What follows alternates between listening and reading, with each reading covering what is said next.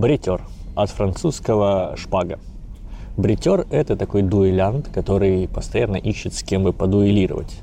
Как правило, эти ребята хорошо дрались на шпагах, либо стрелялись из пистолетов и постоянно искали неприятности. Из знаменитых бритеров можно вспомнить э, графа Толстого, ну, не того, который лев, а который американец, который весь в татухах.